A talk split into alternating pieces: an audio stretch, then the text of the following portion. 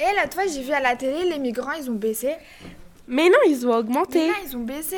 Mais non Déjà, est-ce que vous savez ce que c'est un migrant?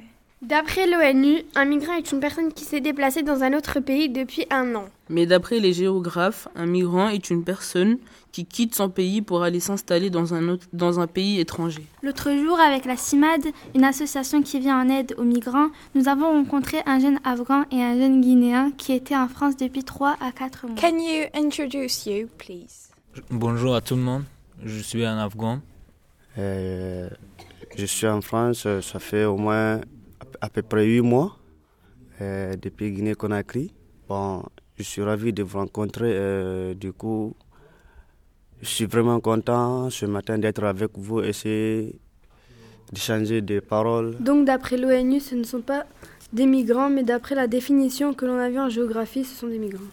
On a vu que dans le monde, nous sommes passés de 77 millions de migrants en 1975 à 230 voire 240 millions en 2015. Ce chiffre n'est pas fiable parce que hum, il y a des migrants qui ne se déclarent pas, du coup on ne peut pas savoir qu'ils sont là, du coup... Euh... Tout cela montre que c'est difficile de mesurer le nombre de migrants dans le monde. Le nombre de migrants a baissé. Mélissa a raison parce qu'en 1915, il y avait 5% de la population mondiale qui était migrants, alors qu'aujourd'hui, il n'y a que 3%. Donc le pourcentage de migrants a baissé. Chaque année, les migrants partent d'Afrique et essaient de traverser la mer Méditerranée pour aller en Europe. Tous espèrent améliorer leurs conditions de vie. Certains tentent de venir clandestinement. Ils prennent des risques considérables en embarquant sur des embarcations de fortune. Pour rejoindre les côtes espagnoles par le détroit de Gibraltar ou d'autres routes, par l'Italie ou la Grèce par exemple. Bah, on entend souvent dire que il y a des gens qui retournent, qui font plusieurs, euh, plusieurs trajets, ils, ils, retournent, ils reviennent, ils retournent.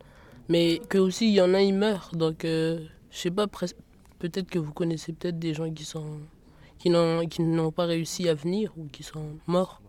Oui, euh, j'ai entendu parler euh, les parents parce que j'avais beaucoup de amis qui étaient au pays mais qui ont pris le trajet en venant euh, la voie terrestre, mais il y a eu beaucoup de morts quand même. Pour quelles raisons êtes-vous venu en France? Cela s'explique par plusieurs raisons. Des raisons économiques pour trouver du travail, des raisons politiques, fuir un pays en guerre, obtenir le statut de réfugié politique. Why did you come in France?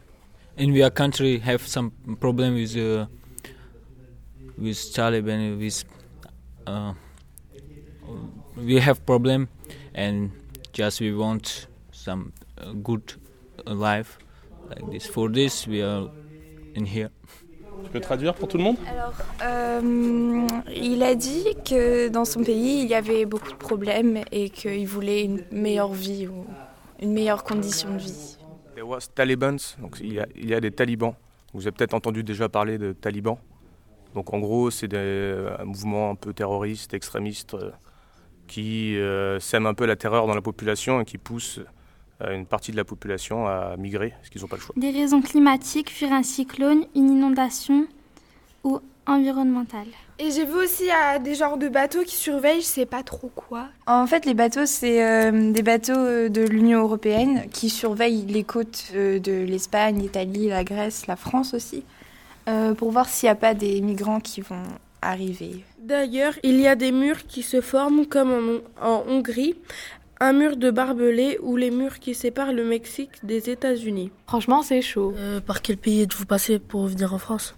The first time in Iran, after Turkey, after Greece, and after Greece, uh, some people uh, come with uh, Al Albania. So in here, I'm, I come to with uh, Greece, after Italy, after France. Like it's it, it was not easy, and uh, uh, when we come in Greece, in Italy, it's little easy for with sheep, with uh, walking. We do everything.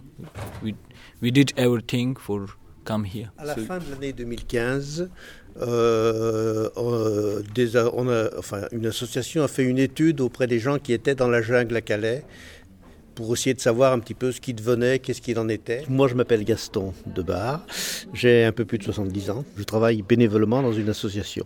Alors cette association, ça s'appelle la CIMAD, et parmi les, les choses qui ont été étudiées, c'est quand vous avez quitté votre pays, est-ce que vous saviez où vous allez? Et on s'est aperçu que la plupart d'entre eux, 70 à 80%, ne savaient pas. Le, but, c'était, euh, on ne peut plus rester chez nous, on part, et comme on part euh, sans papier, sans rien, sans argent, pas sans argent, hein, euh, on s'adresse à un passeur, et c'est petit à petit, au fur et à mesure du trajet, qu'ils entendent parler de l'Angleterre, qu'ils entendent parler de la France, qu'ils entendent parler d'autres pays d'Europe, et que et c'est aussi le passeur qui, de toute façon, a intérêt à les emmener le plus loin possible, qui fait qu'ils arrivent jusqu'en France avec l'envie de passer en Angleterre. Que ressentent les migrants en venant en France?